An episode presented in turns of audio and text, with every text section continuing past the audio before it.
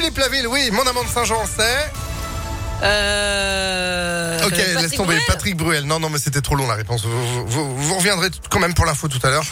Euh, Peut-être tout de suite l'info. non, non, j'ai pas envie. La météo, c'est plutôt pas mal. Mais non, mais oui, évidemment. Non, Allez. bah non, mais je reviens qu'à 9h30. Écoutez, je coupe mon micro. Mais non, mais allez. Oh là là, elle est ronchon ce matin. Elle s'est levée du mauvais pied. Comment vous faites Vous ressortir du lit, vous pied gauche, pied droit, les deux en même temps. Boum, vous êtes tombé. C'est quoi Je suis l'histoire ouais. Ah ouais, c'est ça.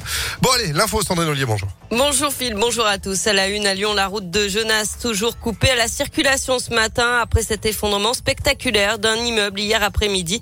Deux personnes ont été légèrement blessées. Une enquête est ouverte pour déterminer les causes exactes de ce sinistre. Mais ça pourrait être suite à des travaux menés juste à côté de l'immeuble. Un périmètre de sécurité est en tout cas mis en place. Et puis attention au trafic perturbé aussi ce matin. La SNCF en cause d'un TGV en panne entre Perrache et Pardieu. Et du coup, plusieurs TER voient leur itinéraire modifié.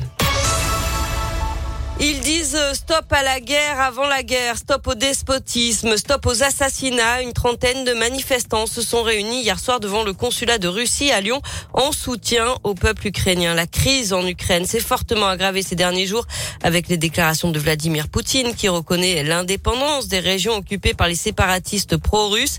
Il a d'ailleurs ordonné à son armée de se déployer dans ces zones. Une guerre peut donc éclater à tout moment. La communauté ukrainienne qui vit en France s'inquiète pour ses proches restés au pays et craint un retour en arrière. Irina fait partie des 5000 Ukrainiens installés à Lyon et dans la région.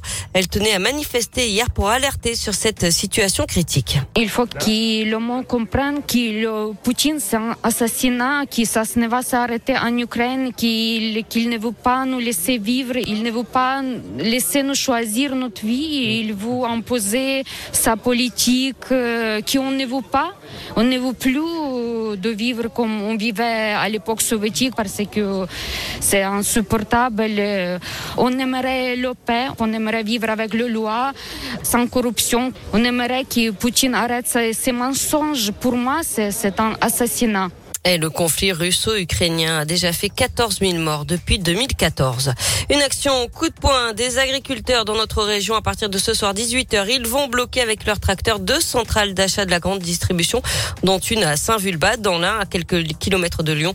Ils veulent faire pression sur les négociations commerciales annuelles qui ont lieu en ce moment entre industriels et grandes distributions. Des discussions sur les prix des produits alimentaires et qui s'achèvent à la fin du mois de février. Et puis la Cour des comptes épingle la rente que la Compagnie nationale du Rhône tire des aménagements hydroélectriques du fleuve. L'entreprise assure un quart de la production hydroélectrique du pays avec 19 centrales.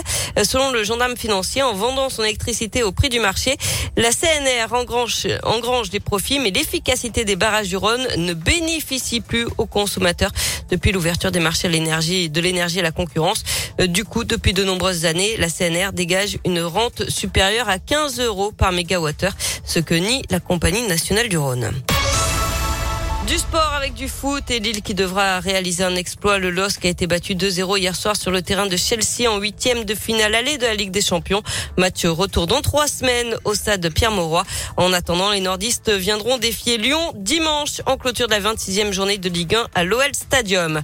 Et puis en basket féminin, les filles de l'Asvel sont en Pologne aujourd'hui pour défier Lublin à partir de 18h en huitième de finale allée d'Eurocoupe. Le retour ce sera mercredi prochain à Madobonnet. Eh ben merci beaucoup Sandrine, l'info sport à tout moment, impactfm.fr et vous êtes de retour à 9h30. À tout à l'heure. Allez, c'est la météo. 9h04.